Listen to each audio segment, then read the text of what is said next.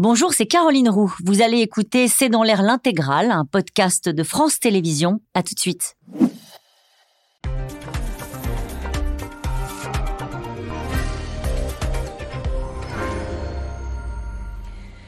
Bonsoir à toutes et à tous, bienvenue dans C'est dans l'air. C'est une rencontre qui a franchement de quoi inquiéter les Occidentaux. Le paria Kim Jong-un vient à bord de son train blindé à la rencontre de Vladimir Poutine lors d'un sommet économique à Vladivostok. Le Nord-Coréen qui n'est pas sorti de chez lui depuis le Covid, vole au secours de la Russie pour acter sans doute la livraison d'armes et de munitions. Plus inquiétant encore, la Chine qui laisse faire. Alors sur le terrain, eh bien, la situation est difficile à lire avec des gains territoriaux euh, qui ne semblent pas encore décisifs. Les questions qu'on peut se poser, c'est que peut apporter le dictateur Kim Jong-un à l'armée de Poutine? Est-ce un signe de faiblesse ou de force euh, de la Russie? Pourquoi dit-on dans les états-majors que tout se joue en Ukraine dans le mois qui vient? Poutine, Kim Jong-un, une rencontre et des menaces. C'est le titre de cette émission. Avec nous pour en parler ce soir, le général Jean-Paul Paloméros.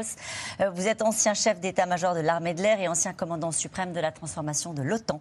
Alain Boer, vous êtes professeur au Conservatoire national des arts et métiers. Vous êtes responsable du pôle sécurité, défense et renseignement. Je rappelle votre livre Au commencement était la guerre, publié aux éditions Fayard. Avec nous ce soir, Elsa Vidal.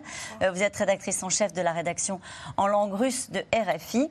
Elena Volochine, vous êtes grand reporter à France 24, spécialiste de la Russie, ancienne correspondante à Moscou. Je cite votre émission hebdomadaire Vue de Russie. Bonsoir à tous les quatre. Merci de participer à ce C'est dans l'air en direct. Alors effectivement, c'est un train ultra sécurisé qui roule euh, en ce moment entre euh, la Corée du Nord et Vladivostok. Euh, c'est ça Ça fait longtemps qu'il n'est pas sorti de chez lui, hein, Kim Jong-un. Quatre ans.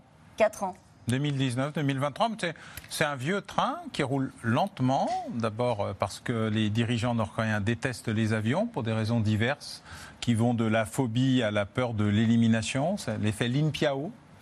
Euh, et ensuite. Euh, l'effet Prigogine aussi, dit-on à ma gauche. Probablement, mais ça anticipait, voilà. Et puis euh, voilà, donc c'est un train très classique, extrêmement luxueux à, l'intérieur, puisqu'on a eu des détails par deux défecteurs, un russe et un chinois, je crois, de l'aménagement et du luxe. Mmh. Euh, de, cette, de cet équipement. Et il faut savoir que tout le gouvernement euh, nord-coréen est dedans. Hmm. On ne laisse personne à la maison. Pourquoi on garde tout le monde sous la main. Pourquoi qu'il y ait des mauvaises idées. Ah oui, c'est vraiment pour ça bon, donc C'est pour ça que c'est un train très long, et c'est le train gouvernemental. Vous avez toute l'administration du pays est dans le train. Donc, général Jean-Paul Paloméros, un, ça ne passe pas inaperçu.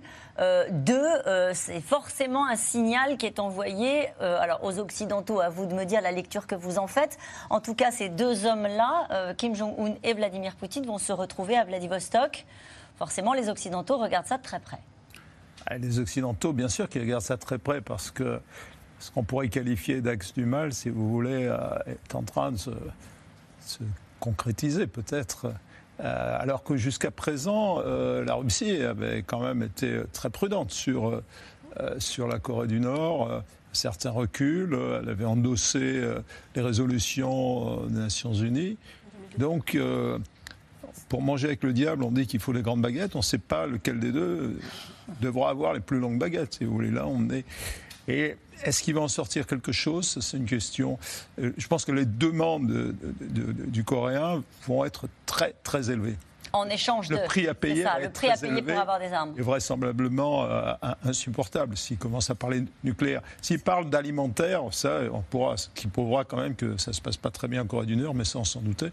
Mais s'il commence à parler sérieusement de nucléaire, de propulsion des sous-marins et des choses comme ça, euh, ça me paraît quand même assez douteux, quoi.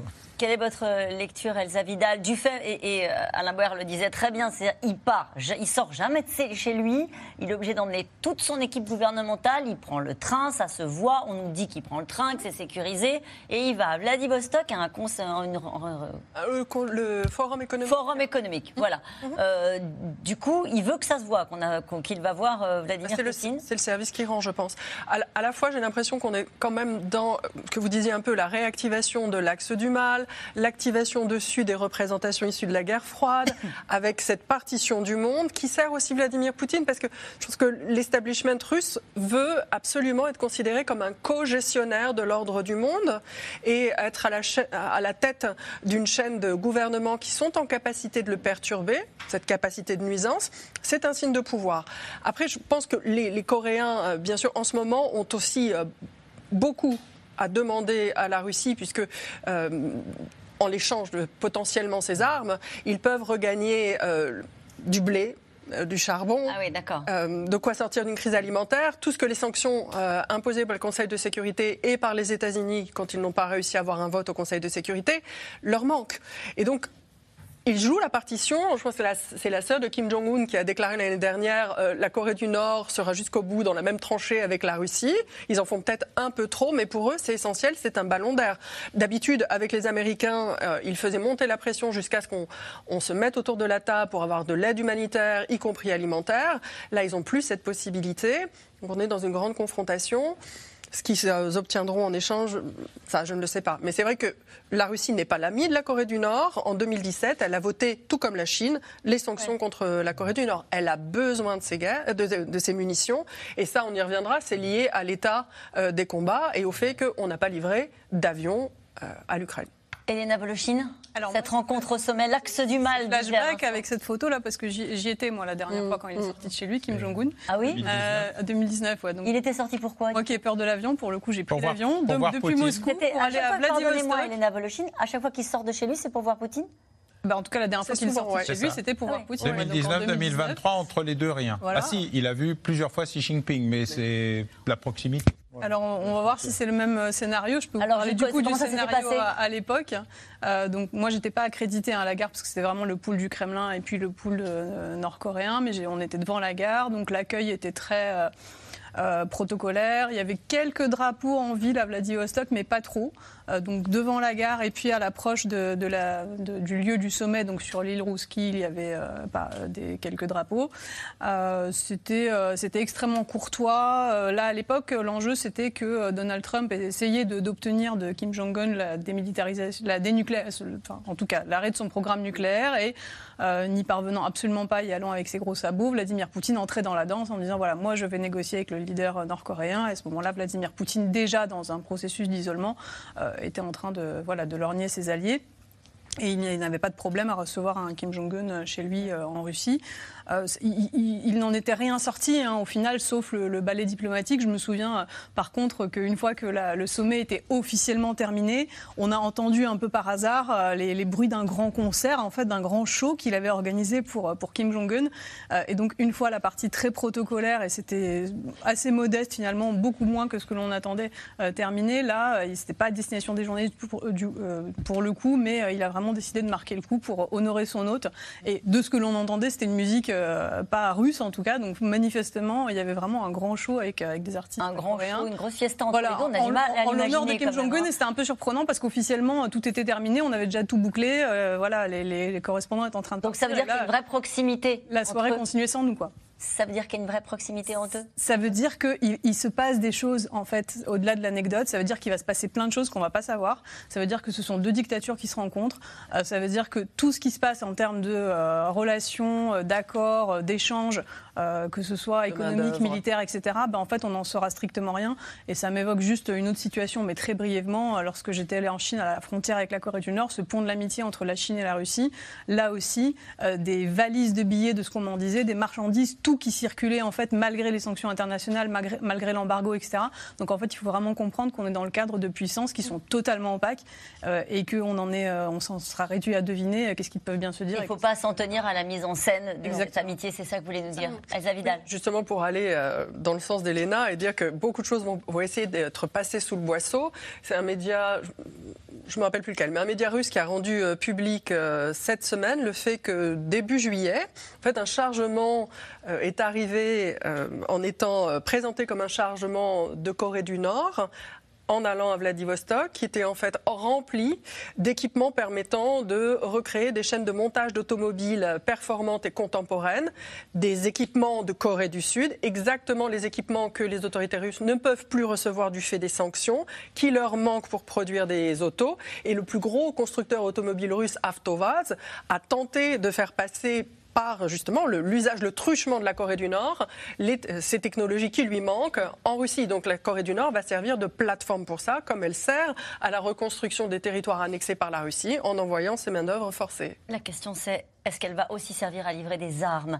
Euh, C'est une forteresse blindée sur rail qui est arrivée cet après-midi en territoire russe. Le reclus Kim Jong-un quitte pour la première fois son pays depuis euh, le Covid dans son train sécurisé pour rejoindre, donc, on l'a compris, son ami Vladimir Poutine lors d'un sommet économique.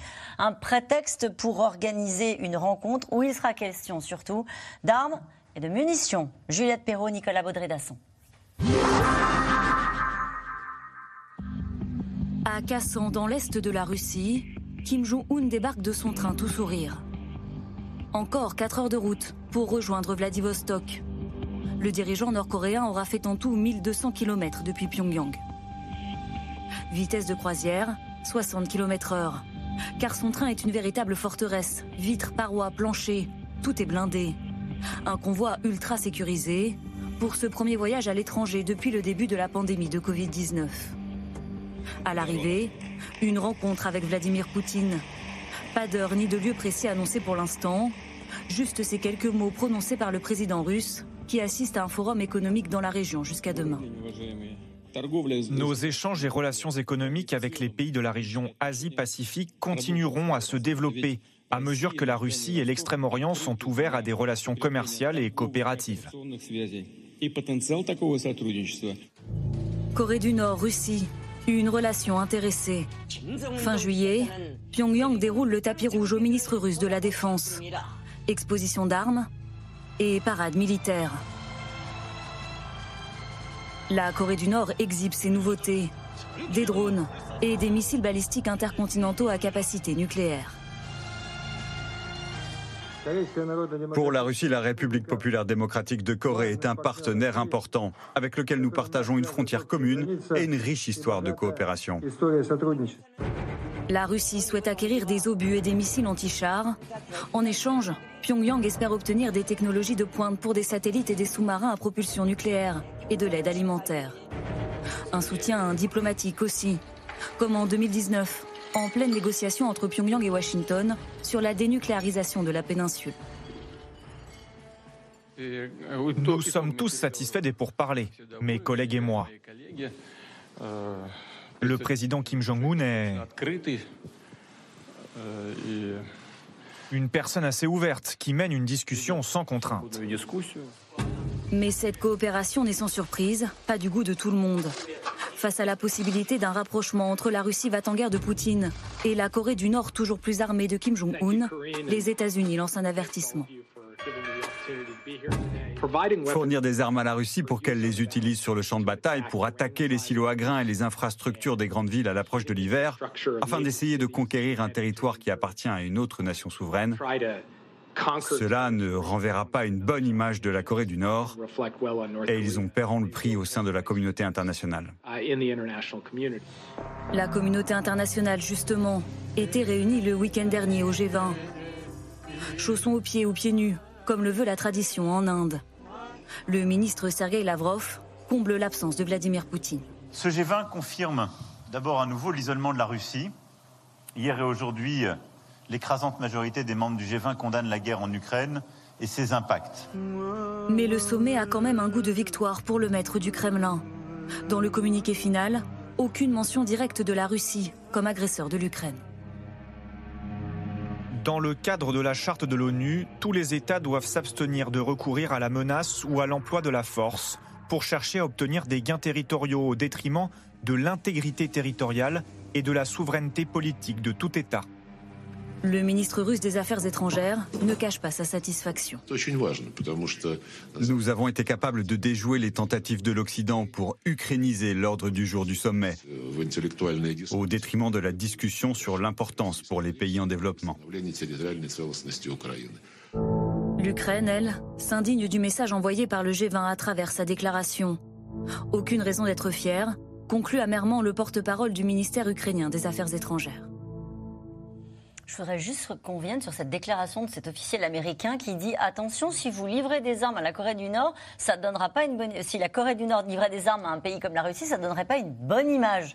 C'est très. Bah, qu'est-ce qu'il raconte d'autre? D'abord, euh, le pays est sous sanction depuis euh, toujours, donc il ne peut pas y en avoir plus. Deuxièmement, euh, il y a un désastre diplomatique cumulatif entre le, le G20, les déplacements, l'isolement de l'Occident, le sommet des BRICS. C'est-à-dire c'est une très très mauvaise série euh, pour euh, l'Occident et les intérêts euh, occidentaux. Et il ne reste qu'un peu de moraline pour apaiser ce qui est en train de se de se produire, c'est-à-dire le signal officiel et visible de ce que la Corée du Nord fait déjà depuis des mois à la demande ou sous le regard amusé et complice de la Chine, c'est-à-dire fournir, alors pour l'instant, plutôt de la munition de base, c'est-à-dire euh, des équipements qui sont le, classique euh, des stocks historiques de la Russie euh, qui ont été épuisés en termes de stock, où elle n'arrive pas à les remplacer aussi vite qu'elle les utilise.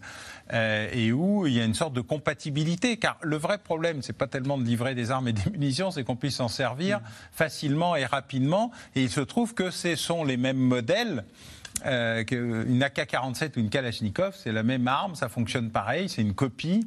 Euh, et donc on est dans des processus où l'ensemble des équipements euh, de Corée du Nord, de Chine et de Russie sont pour l'essentiel compatibles, notamment ce qui est en usage massif c'est-à-dire des munitions oui, des munitions, des obus, etc. Tout ce qui est hautement technologique, contrairement à ce qui est souvent répété, les Coréens du Nord ne l'exportent pas.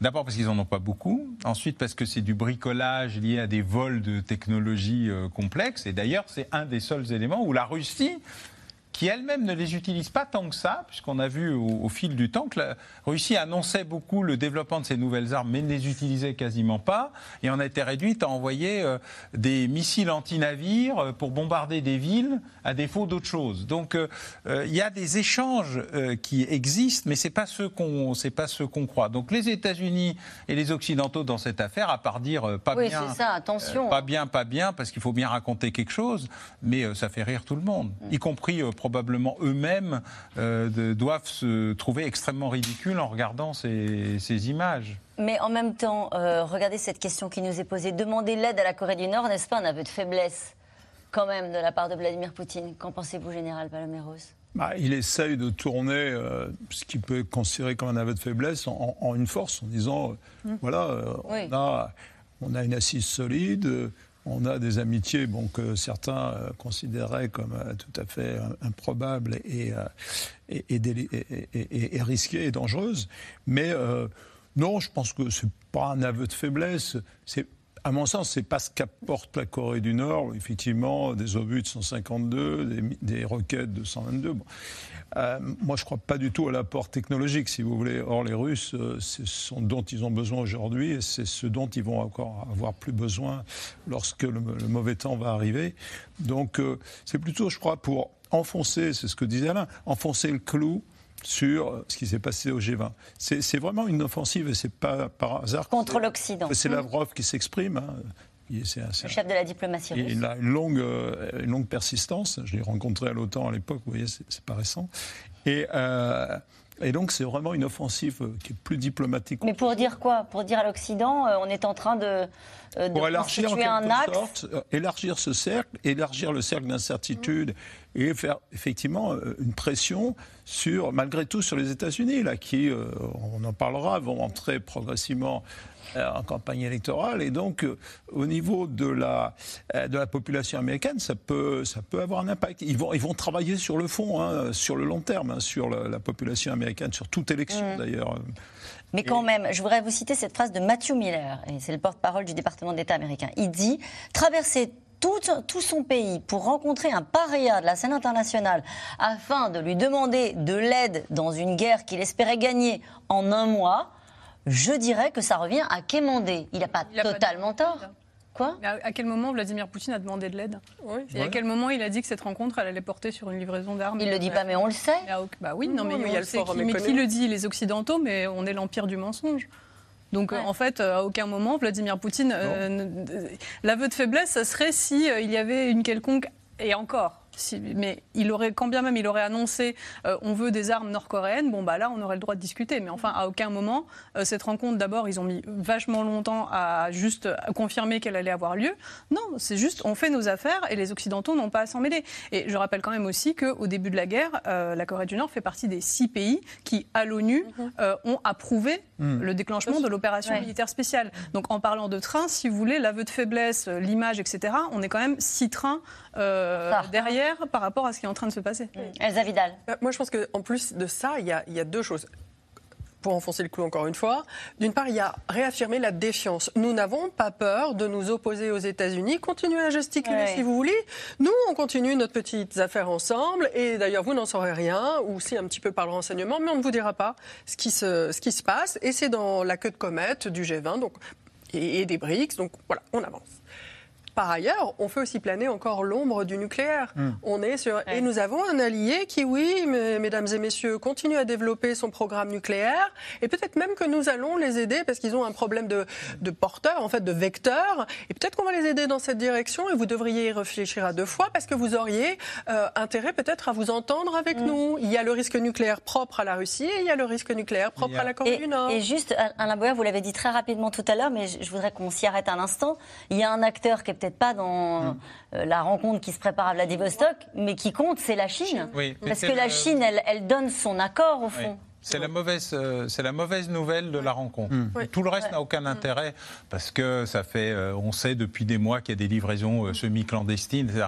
Mais la Chine avait inventé un concept qui était on est neutre. On aime bien la Russie, mais on n'est pas contre, on n'est pas pour l'opération qui se passe en Ukraine parce que c'est pas bien. Mais on comprend que ça se passe, mais on va pas plus loin. Et puis il y a une petite accélération, un changement de tempo chinois. Euh, qui dit euh, bon, mais en fait, euh, on ne va pas laisser les Russes tout seuls.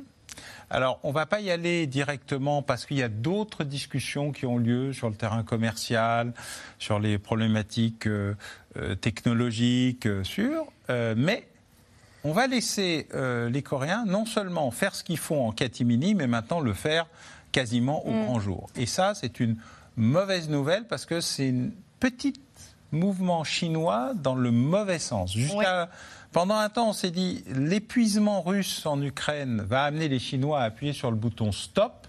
Pas du tout. C'est l'inverse. Ils sont en train d'appuyer sur le bouton encore. Euh, ça vient d'où ce changement de ton euh, général? Pourquoi est-ce que est-ce que c'est ce qui se passe sur le terrain qui commande ce changement, ce que dit à l'instant Alain Boer, qui commande cette accélération C'est assez profond. Les Chinois ont pris leur temps, mais euh, je pense qu'ils avaient quand même à l'idée de d'essayer de, de, gêner quelque part les Américains. C'est quand même leur cible. Donc, ils y mettent les formes de manière à ne pas apparaître sur la, sur la scène internationale comme étant des faiseurs de guerre.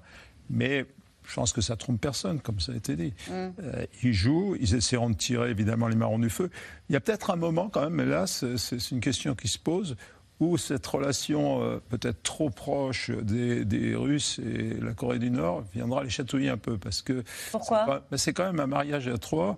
Et moi, mon sentiment, c'est que les Chinois aiment bien considérer quand même que la Corée du Nord est, est asservie, est assujettie et qu'elle ne peut bouger que, que, si les Chinois le veulent bien. Je ne sais pas si c'est vrai, mais en tout cas, ça en donne l'impression.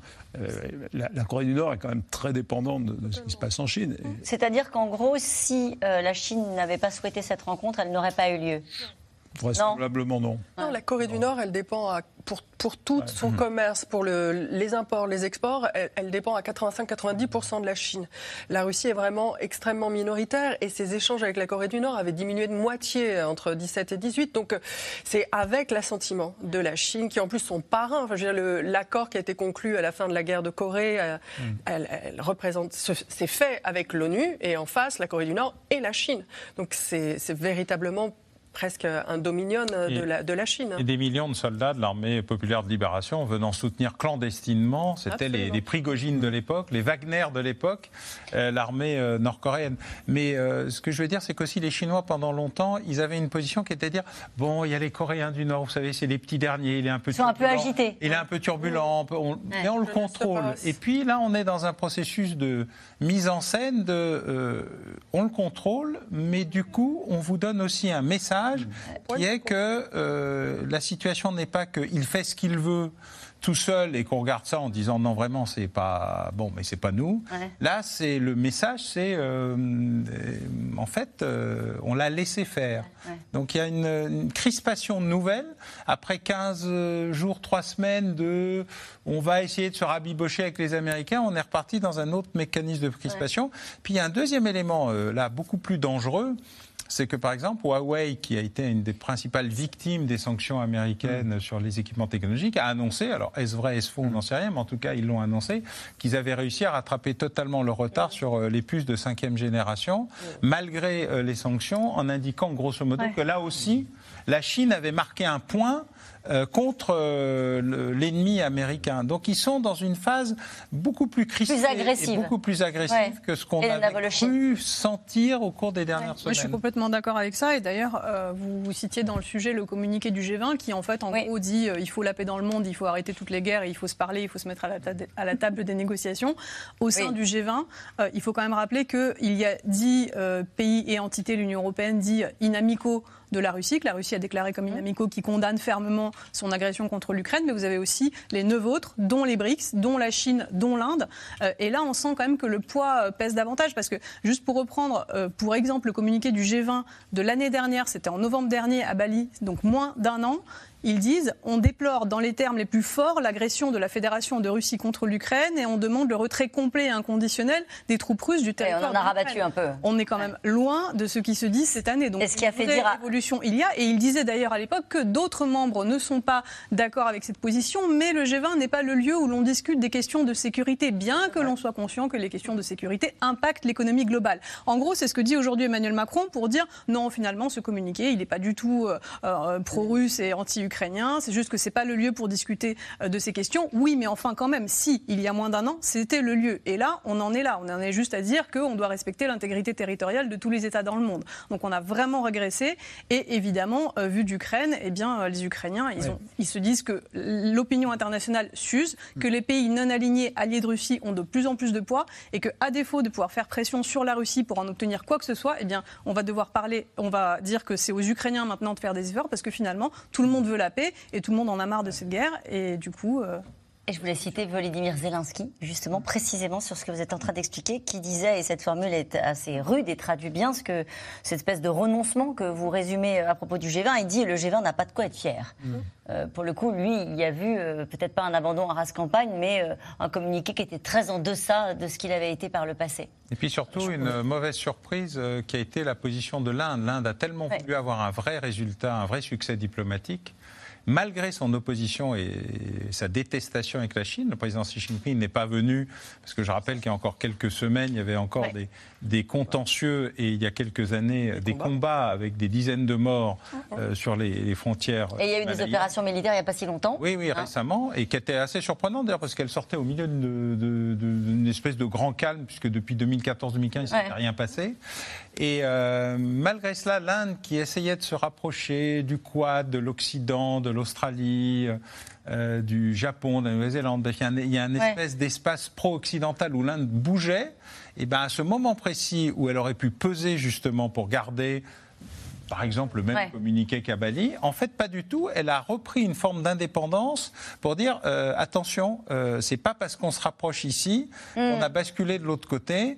Et donc, ne nous prenez pas pour autre chose que ce que nous sommes. Et nous sommes prêts euh, à montrer aussi que nous existons. Car en fait, il y a le dernier que nous n'avons pas vu venir c'est l'affirmation diplomatique de la puissance indienne, puissance démographique, puissance nucléaire et... Je voudrais donner la parole à Alain Boer, au, général Jean-Paul Palmeiros. Vous vouliez intervenir Non, je voulais simplement dire, mais ça rejoint ce que disait Alain, c'est que c'est une défaite pour euh, Zelensky, mais une défaite, il ne pouvait pas l'éviter. C'est pas, je pas dire qu'il a que lui-même a entraîné cette défaite, mais il sent euh, une bascule, si vous voulez, du centre de gravité mondial. Le G20, c'est un peu cette représentation et il sent qu'il n'arrive pas à convaincre et il sent que les Occidentaux ne sont pas, ne sont pas assez convaincants.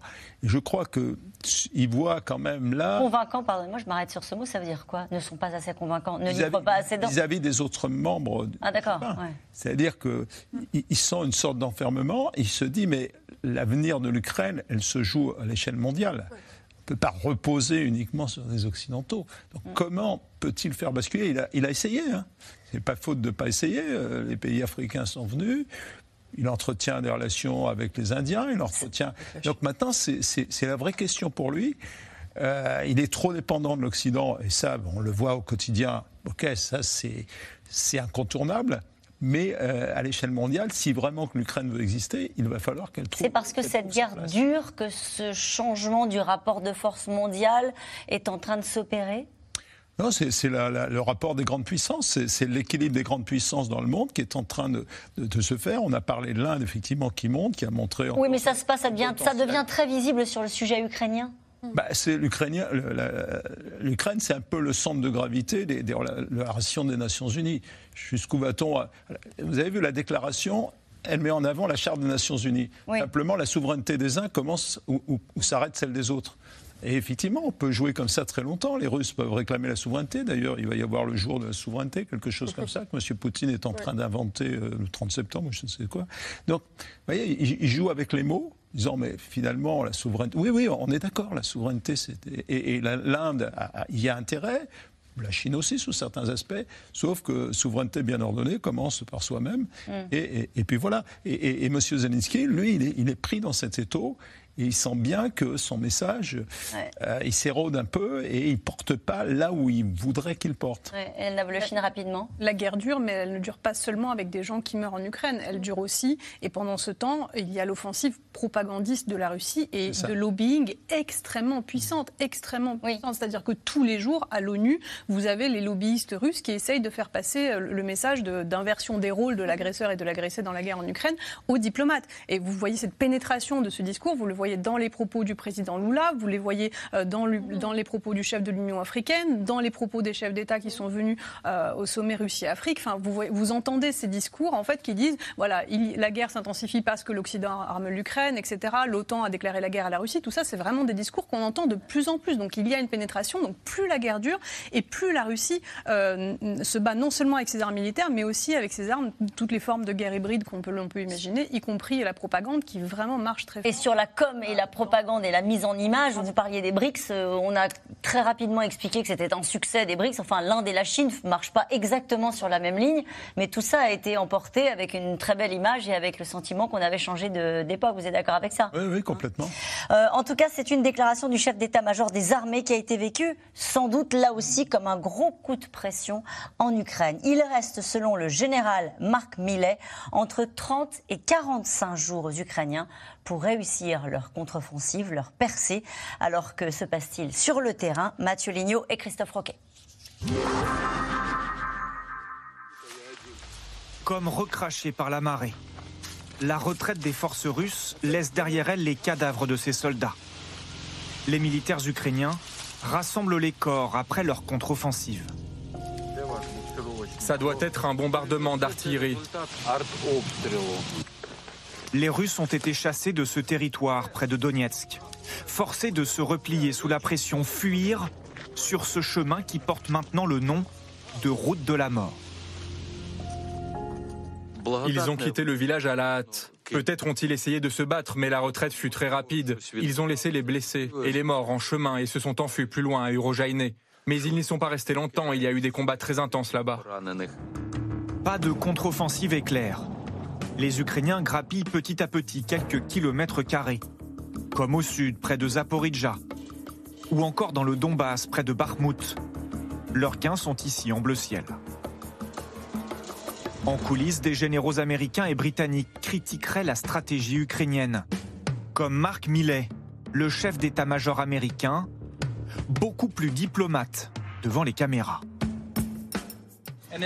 Et il reste encore un laps de temps raisonnable. Il reste probablement environ 30 à 45 jours de bonne météo pour combattre. Les Ukrainiens n'en ont donc pas fini. Cette bataille n'est pas terminée, ils n'ont pas terminé l'offensive pour réussir ce qu'ils tentent d'accomplir. Alors on verra bien.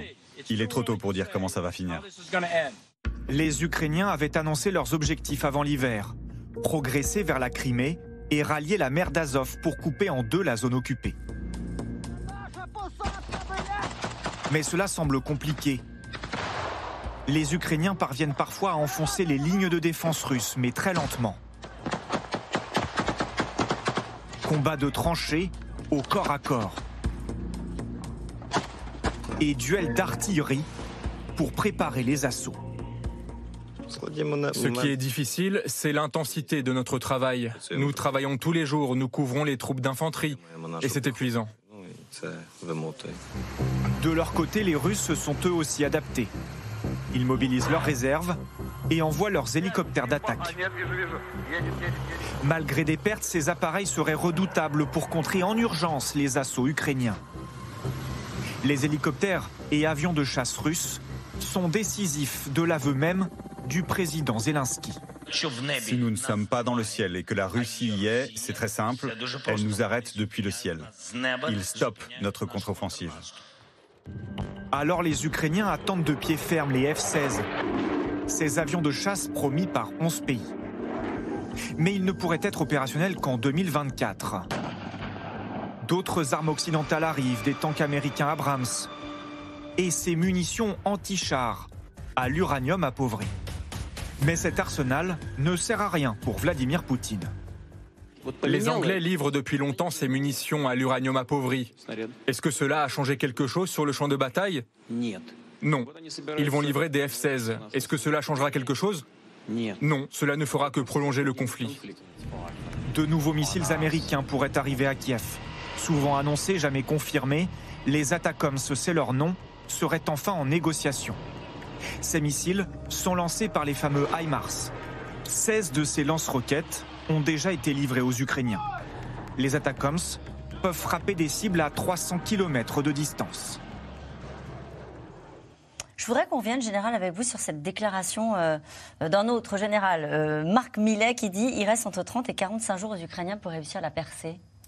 Ah, tout à fait une opinion tout à fait personnelle. La Marc Millet, pour moi, avait été euh, un exemple de communication dans la, dans la chaîne euh, politico-militaire euh, américaine. Il a toujours été très mesuré. Et je suis, je suis très surpris. alors, il faut remettre peut-être dans le contexte sa déclaration, mais cette déclaration qui passe quand même pour une sorte, qui peut passer pour une sorte d'oukase sur les Ukrainiens. De coup de pression. C'est sans doute pas ce qu'il a voulu dire, mais c'est peut-être un peu maladroit, parce que euh, nul ne peut dire ce qui va se passer dans l'automne, quand l'automne va arriver et dans quelles conditions. Et très honnêtement, je ne vois pas les Ukrainiens arrêter leur offensive. Elle changera de nature, mais je ne les vois pas accepter que le combat soit figé. Et pour moi, l'hiver ne va pas figer les combats. Et toute la question est de savoir. Pourquoi vous dites ça Alors que tout le monde dit le contraire, général? Non, bah, écoutez, je n'hésite pas à dire ce que je pense. Bah, je sais, c'est bien pour ça que vous venez euh, souvent dans non, dans l'air. Je crois parce que les Ukrainiens euh, ont, tout intérêt à entretenir euh, cette, cette dynamique, de l'entretenir différemment et montrer que le général hiver n'est pas forcément pour eux, dans la mesure où ils possèdent des armements de grande qualité, de grande précision. Et si, enfin, euh, Monsieur Biden euh, relâche les ATACMS. On va, apprendre à parler de ces missiles qui portent à plusieurs centaines de kilomètres. Eh bien, euh, on va se trouver quand même dans une situation où, à mon sens, les Ukrainiens, et on l'a vu, ont un avantage technologique important. Et l'avantage technologique pour le mauvais temps, ça, c'est vraiment essentiel. Parce que l'aviation russe, qui n'est pas adaptée à cette situation-là, va avoir beaucoup de mal à intervenir d'autant plus que les hélicoptères, etc. Donc finalement, ce passage à l'hiver, il peut être bénéfique aux Ukrainiens, ils vont s'y préparer. Bien sûr que ça, ça crée des tas de problèmes, mais d'un autre côté, pour moi, ce n'est pas la fin des opérations, ça sera une autre étape. Et les Ukrainiens euh, poursuivront. Ils ne vont pas arrêter leur, effort comme ça. Juste encore un mot avec vous. Personne. Est-ce que les Russes ont intérêt à ce que le conflit soit figé? Euh, on, a entendu aujourd'hui un discours de Vladimir Poutine qui euh, a dit en gros que la guerre serait très longue. Est-ce que ça veut dire que lui a plutôt intérêt à ce qu'on en reste là Il s'était mis en, position défensive et on voit bien ce que ça veut dire. C'est quand même pas hasard. Quand vous prenez cette position-là, c'est quand même pour la tenir. Un dernier élément sur les opérations elles-mêmes, qui n'a pas été souligné là, mais qu'on mhm. peut relever, euh, c'est que les Ukrainiens sont en train de se rapprocher de la région de Donetsk et en particulier de l'aéroport de Donetsk. Et ça, ça peut être un, game changer en bon français. Euh, et très clairement, je pense qu'ils veulent fixer effectivement les, Russes pour euh, desserrer un peu les taux sur le sud. Les Russes ont des choix à faire en ce moment qui ne sont pas simples. Les Ukrainiens sont, les ont mis un peu sur le reculoir et je crois que ça c'est pas mal. Donc, voyons. En tout cas, euh, en tout cas ce que je retiens de ce que vous nous expliquez, c'est vrai qu'on l'a peu entendu, et je vous remercie du coup de nous faire parfois penser autrement. On entend depuis des semaines ce que disait ce général. Attention, une fois qu'il y a l'hiver, on peut plus rien faire, il faut attendre le printemps. Vous dites ça peut jouer en la faveur des Ukrainiens. Mais que se passe-t-il sur le terrain euh, en ce moment? Est-ce qu'il y a des gains territoriaux? Est-ce que euh, on a entendu des éléments de communication de la part des Ukrainiens disant que ça se passait bien, qu'ils avançaient. Est-ce que c'est le cas? On a une visibilité sur ce qui se passe vraiment? Alors, les Ukrainiens ont décidé, après avoir voulu faire plaisir aux Occidentaux en voulant faire une bataille de chars en Centre-Europe, qui a totalement échoué parce qu'elle ne correspond ni au terrain, ni à la logique, ni à l'histoire, ni à la doctrine, ni à la culture de la guerre dans cette région, de revenir à des formats de grignotage et de sape avec des destructions massives de dépôts de munitions, de dépôts mm. de carburant. Euh, de, de, lance-roquettes, de dispositifs d'artillerie, qui amènent aujourd'hui euh, la Russie à passer son temps à déplacer euh, des réserves de plus en plus faibles entre la zone de Donetsk la zone euh, de Kherson et la zone principale euh, où les Ukrainiens progressent méthodiquement, millimétriquement, mais progressent, qui est la zone de Robotine, c'est-à-dire la percée vers la mer d'Azov entre Militopol et Mariupol. Oui, bien sûr, de manière systématique, structurée, en train de détruire la deuxième grosse ligne de défense russe. Et il se trouve que la troisième grosse ligne de défense russe est la plus faible de l'ensemble des innombrables lignes de défense dites sourovikines, c'est-à-dire cette espèce d'enchevêtrement euh, euh, visant à ne pas pouvoir progresser, hein, une ligne de défense derrière une ligne de défense derrière une ligne de défense. Et donc euh, tout ceci amène aujourd'hui un, un, process où on est dans la phase où ça peut basculer ou ne pas basculer. Deuxièmement, je rejoins ce que disait le général Paloméros. Euh, la Rasputitsa, c'est fait pour les envahisseurs, pas pour les gens qui sont sur place. Eux, ils savent se battre dans, ces, dans cette configuration-là. Et la grande erreur que nous faisons, c'est de le penser à l'occidental et pas de comprendre ce que c'est que la logique de guerre de gens qui sont chez eux, qui reconquièrent leur territoire et pour qui la boue, au contraire, a été un acquis. Je précise d'ailleurs que la guerre ne s'est pas arrêtée pendant la dernière Rasputitsa. Elle ne s'arrêtera donc pas pendant la prochaine. D'accord, compris. Elsa Vidal.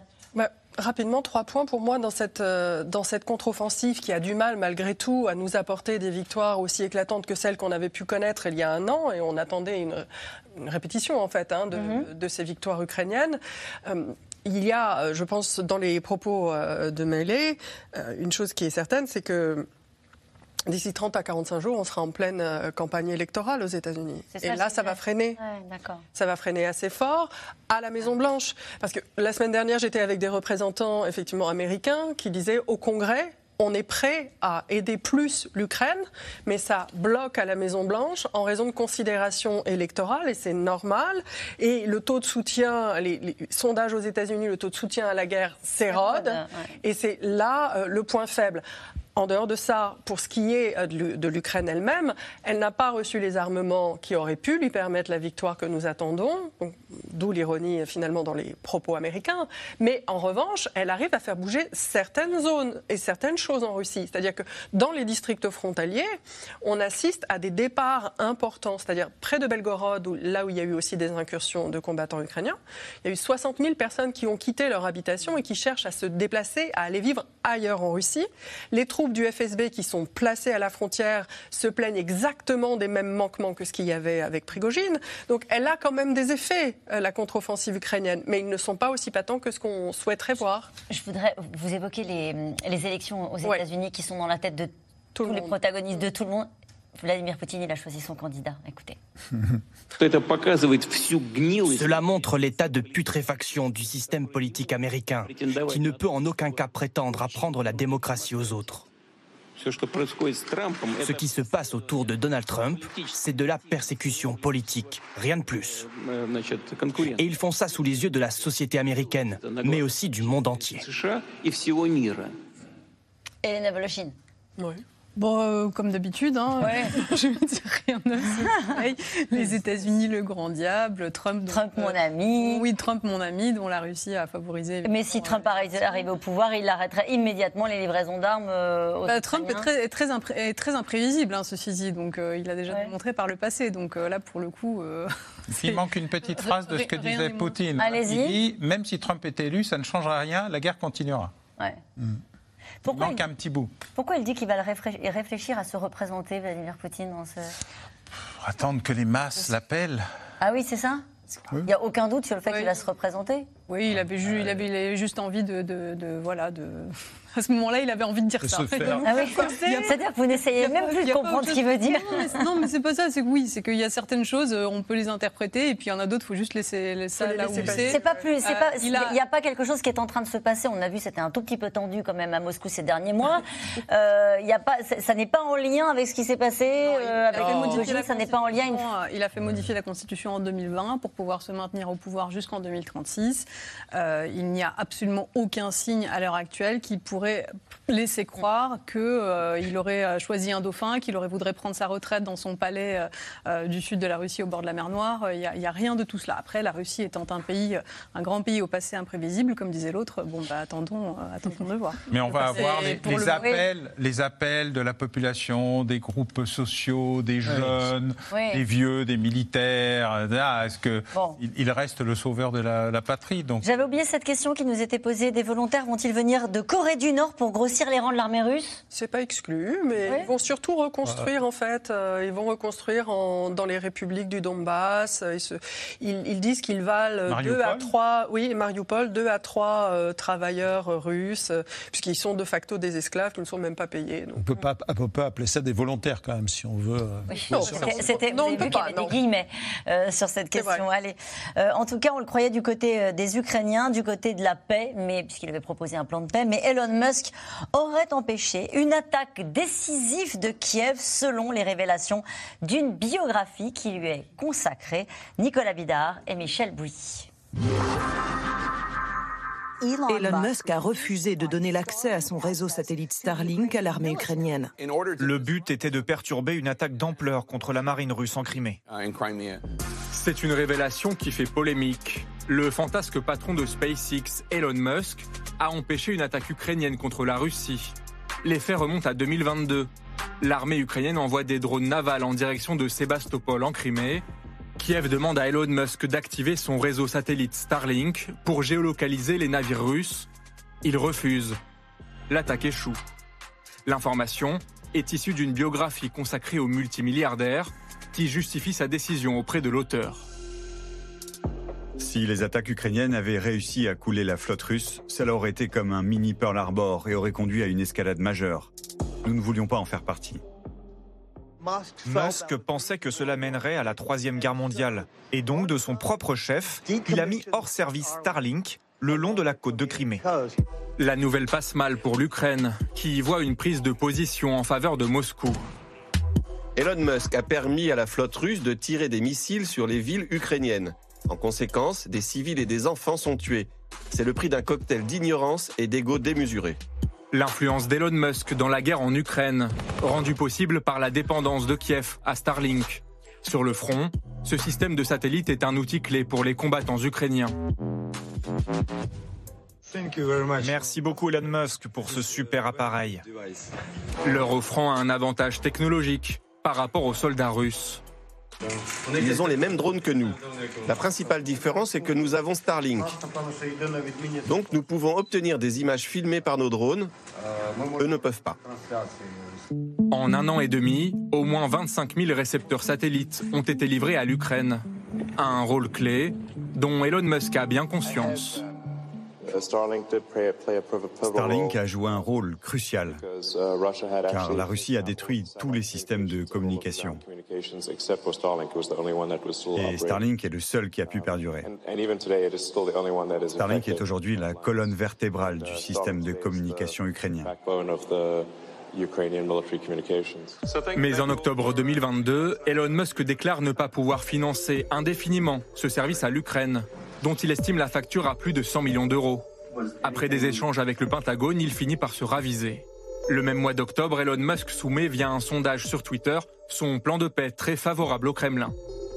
Refaire les élections dans les régions annexées, la Crimée fait officiellement partie de la Russie comme c'est le cas depuis 1783, l'Ukraine reste neutre. Une position ambiguë et un sujet sensible pour Washington. Étant donné que SpaceX est un fournisseur de l'armée américaine, avons-nous demandé à Elon Musk de se ranger du côté de l'Ukraine? Je ne peux pas divulguer les conversations que nous avons eues. Je peux juste vous dire que nous en avons eues. Ok, je pense que cette réponse nous suffit. L'homme le plus riche du monde, devenu un puissant et imprévisible acteur de la guerre en Ukraine. Et ce n'est pas pour lui déplaire, selon l'auteur de sa biographie. Il me dit comment je suis arrivé au milieu de tout ça? Mais franchement, il adore ça, il adore la polémique, il adore être le héros épique. Je pense que c'est un peu dangereux parce qu'il aime trop ça. Un homme qui aime être au centre du jeu, tant que cela ne nuit pas à son business. Elon Musk aurait changé d'avis sur l'Ukraine pour ménager sa relation avec Pékin, allié de la Russie. Car la Chine représente un marché colossal pour une autre de ses entreprises, le fabricant automobile Tesla. Et cette question d'Henri en Gironde, Elon Musk a-t-il des intérêts en Russie? Connaît-il personnellement Vladimir Poutine ou son entourage? Pas que je sache. Euh, non Il y est allé, il y est allé quand il cherchait les vecteurs. Pardon. Général Il se considère comme un, responsable mondial.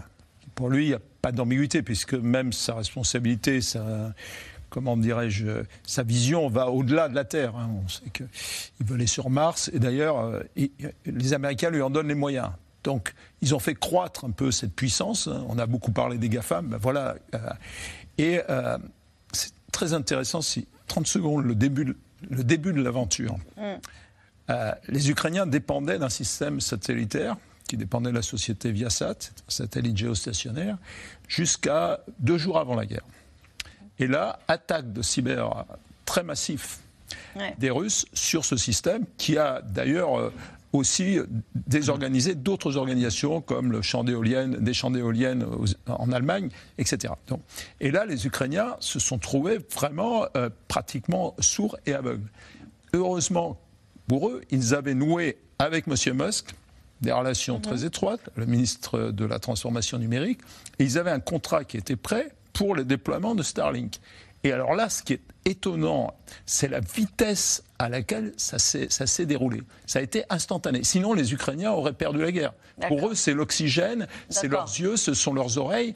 Et donc, M. Musk est devenu euh, complètement puissant. Il faut savoir quand même que Starlink, c'est une constellation de satellites de communication en orbite basse et qu'en 2022, 80% des satellites mis en orbite basse appartiennent à Starlink. Donc c'est un, une possession, c'est un, un, magnat de, euh, qui, qui, a les outils à la disposition de son ambition et qui n'hésite pas à émettre effectivement des plans de paix et à décider, à le droit de vie ou de mort en quelque sorte. Oui, mais sans choisir son camp. Non, il a dit je ne veux pas, puisque demain il faudra qu'il y ait une paix en, en Ukraine et que moi, mon plan, c'est que la Crimée reste russe. Donc, je ne donne pas accès à Starlink à cet endroit-là pour que mon plan se, se déroule. Mais si on revient au début de ce que vous nous, venez de nous expliquer, il dépend des subsides de l'État américain pour, pour, SpaceX, SpaceX, qui travaille avec la NASA. La DARPA, la NASA, et, et, il est en train d'éliminer d'ailleurs toute concurrence, ce qui est paradoxal puisque les Américains avaient essayé de mettre en concurrence différentes sociétés. Il, devient totalement... Euh, il, est pratiquement unique. dans, Ça, ça, interroge beaucoup d'acteurs politiques aux États-Unis. Et aujourd'hui, il y a une sénatrice démocrate, je pense Elizabeth Warren, qui a dit que c'était pas tout à fait normal qu'on ait un acteur privé qui puisse décider à, ce point dans un sens qui est contraire à la politique suivie par les États-Unis. Et c'est presque une réclame vivante euh, pour, euh, enfin, contre le libéralisme en économie à ce stade. Ça veut dire que les États vont devoir peut-être euh, s'interroger sur le fait d'avoir des lanceurs, sur le fait de ne pas déléguer à des sociétés privées la mise en orbite basse de leurs de leurs satellites qui sont des enjeux stratégiques majeurs. Bah, C'est-à-dire que le problème des États, c'est qu'on ne peut pas tout sous-traiter, qu'on ne peut pas détruire euh, l'État et considérer qu'on ne peut euh, agir qu'avec des fournisseurs euh, extérieurs. Et le, vrai sujet, d'ailleurs, n'est pas vraiment ça. les Américains, durant la Deuxième Guerre mondiale, avaient de très bonnes relations avec les nazis. Ils ont fait beaucoup d'argent et les enquêtes des comités du Sénat et de la Chambre des représentants post-Deuxième Guerre mm. mondiale ont montré les relations extraordinairement puissante qui existait entre les nazis allemands et euh, une partie importante de l'industrie américaine pendant la guerre, pas seulement avant la guerre. Et après, avec une partie des parce Français que l'argent, Parce que l'argent n'a pas d'odeur. Industriels français aussi après la guerre. Oui, oh, bah, bien sûr. Mais on parlait des Américains, donc je veux dire, c'est pas, une, pas une nouveauté que de voir des très grands patrons américains, M. Ford euh, dans le passé ou M. Musk aujourd'hui, faire des choix politiques qui ne sont pas ceux de leurs États et parfois contraires aux engagements des États, puisque dans ce cas précis, il n'y a pas de soldats américains, mais durant la mm. Deuxième Guerre mondiale, il y en avait quand même beaucoup. Le vrai sujet, il est dans la capacité de l'État central américain a imposé des choses. Quand l'État central américain décide de désagréger ATT euh, pour mettre fin à un monopole, il le fait, ATT disparaît, on a euh, huit compagnies, elles se, voilà. Là, il y a une faiblesse structurelle mm. euh, de l'État américain depuis la dérégulation qui a été voulue par Bill Clinton, curieusement un démocrate, l'homme de la dérégulation et de la euh, destruction de, de, la puissance de l'État, ce qu'on appelle en général l'État profond. Alors c'est très amusant parce que la plupart des gens vous disent l'État profond dirige tout, etc. L'État profond aux États-Unis comme en France, il est comateux, voire disparu. Et en fait, c'est l'absence d'État profond qui crée les capacités euh, d'un certain nombre de responsables financiers ou industriels à faire ce qu'ils veulent. Ça veut dire qu'ils ne gèrent plus rien, c'est ça. C'est-à-dire qu'on entendait la gêne d'Anthony Blinken. Il en gère de moins en moins. Et Anthony Blinken dit on s'est parlé, mais je ne peux pas vous dire ce qu'on s'est dit, mais on s'est parlé. Ça veut dire. Euh, c'est un peu comme euh, c'est pas bien la Corée du Nord. D'accord, on est un peu dans la même tonalité très vite. Parler de la. Alors là, très vite. je suis désolée, mais il faut aller aux questions des téléspectateurs, mais j'ai envie de vous entendre, Hélène Mais oui, parce que, non, parce que je trouve moins passionnant. Il a sorti une date quand même, 1783, mmh. donc mmh. il a quand même une certaine vision géopolitique, le, monsieur. Parce que 1783, c'est la date où Catherine II, l'impératrice, mmh. euh, annexe, envahit et annexe la Crimée, la fait russe, qui était jusqu'à présent le Khanat tatar, sous protectorat de l'Empire ottoman. Et la Crimée, c'est une histoire dans, cette guerre. C'est là que tout a commencé. La flotte russe à Sébastopol, c'est là, c'est le point de départ de cette guerre. Donc euh, Elon Musk qui peut très bien investir 80 millions de dollars pour fournir ses satellites à l'Ukraine, mais considérer, euh, lui, que euh, la Crimée doit, et doit être russe. Parce que, encore une fois, tout ça, c'est parti du fait que Vladimir Poutine a dit qu'il fallait protéger la flotte russe de Sébastopol, qui risquait une attaque de l'OTAN. Enfin, voilà, il faut vraiment se replonger dans ce qui s'est passé en 2014. On n'a pas le temps, vous le disiez. Mais néanmoins, il semblerait qu'il ait quand même une certaine vision idéologique aussi de ce conflit. Et c'est là où c'est effrayant, où c'est extrêmement embêtant, parce que Elon Musk, c'est un homme d'affaires. Donc, de là à juger que lui juge est-ce que la Crimée doit être russe ou non, et en plus à, à, ne pas euh, permettre euh, à l'armée ukrainienne qu'il soutient euh, de mener une attaque, parce que lui, il estime que là, bah, il ne faudrait pas mener une attaque. Donc il est en train de prendre des décisions qui relèvent quasiment du chef de guerre. Donc c'est un homme d'affaires avec un pouvoir illimité quasiment. Et là, ça devient extrêmement inquiétant. Avec des intérêts très particuliers, comme on le voyait dans le reportage, avec le marché chinois qu'il ne veut pas laisser de côté. Eh bien oui, parce qu'il faut qu'on passe aux questions des téléspectateurs. Allez, on y va. Merci d'avoir écouté C'est dans l'air. Comme vous le savez, vous pouvez désormais écouter l'intégrale, mais aussi l'invité ou vos questions à nos experts. Tous ces podcasts sont disponibles gratuitement sur toutes les plateformes de streaming audio. Et pour le replay vidéo, c'est sur France.tv, bien évidemment. À bientôt.